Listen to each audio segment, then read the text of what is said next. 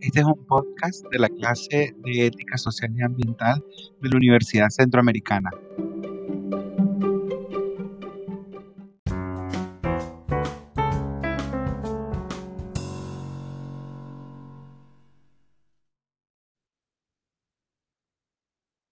Bienvenidos a todos a este cuarto episodio de La Pachamama Ética.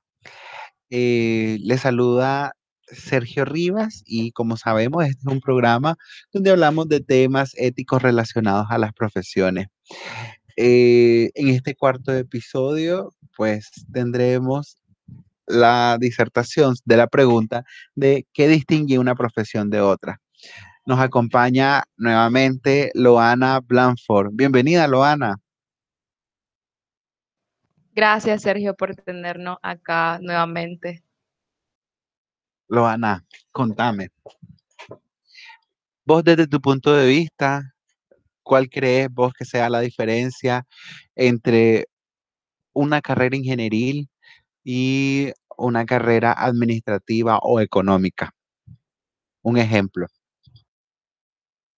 Bueno, yo creo que la diferencia que tienen las dos es em, el enfoque que tienen porque si bien en la carrera de ingeniería aprendes distintos métodos que puedes aplicar luego para solucionar diversos problemas, por ejemplo, el ambiental, nosotros venimos y aprendemos clases, ciencias, eh, ciencias bases como lo son la química, la física, la matemática, para después resolver eh, problemas, ¿verdad? Más adelante. Y em, lo que es administración de empresas, ellos vienen y en su pensum, lo podemos ver claramente, pues tienen diversas clases que no son relacionadas a las nuestras. Entonces, creo que ese sería como un pequeño ejemplo, pues los pensum que son variados de cada clase vienen y te dan esa diferencia de enfoque para ser un profesional o, en las profesiones, pues. Eh, incluso cabe destacar eh, exactamente el enfoque que vos mencionaste, pero también eh, dónde se desarrollan estas profesiones. Hay muchos profesionales en el campo de la ingeniería que son profesiones que salen eh, a, a, rubros productivos fuera de una oficina. Un ejemplo, de ingeniería agrónoma que trabaja y la ingeniería forestal que trabaja en el campo directamente, el, el ingeniero ambiental que tiene que ir a, sitios contaminados eh, o precisamente a, sitios de remediación, o también se puede desarrollar en industria.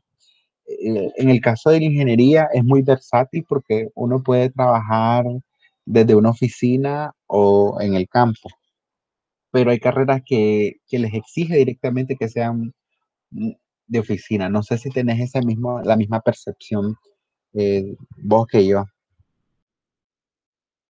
Sí, creo que igual comparto tu opinión y es que es muy común ver a las personas, por ejemplo, ya la carrera que vos pusiste ahí en la mesa, que es administración de empresa, ejercer desde una oficina y ver a los ingenieros ambientales ejerciendo desde campo. Entonces sí compartiría la misma opinión que vos.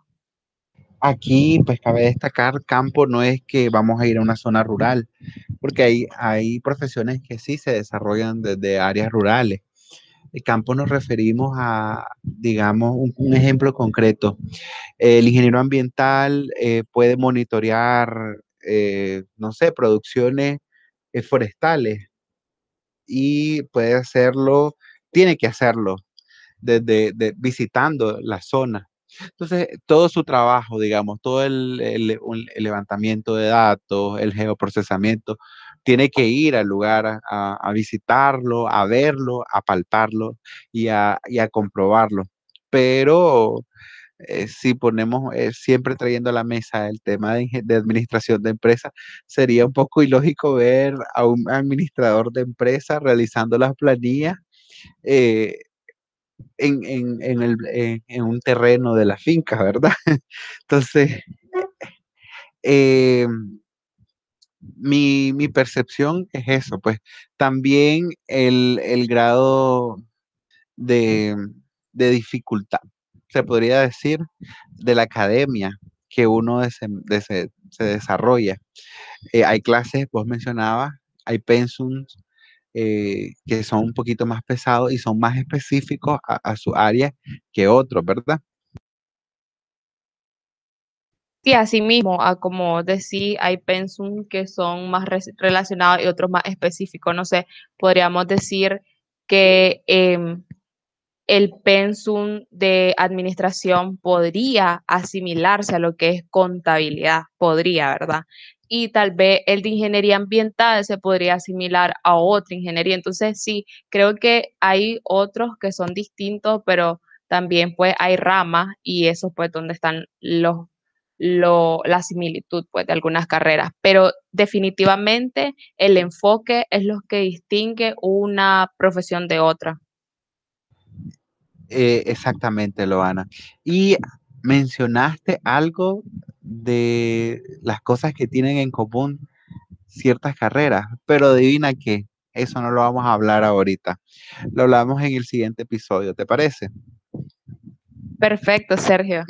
Ok, esto es todo por hoy en la Pachamama Ética. Muchas gracias por sintonizarnos.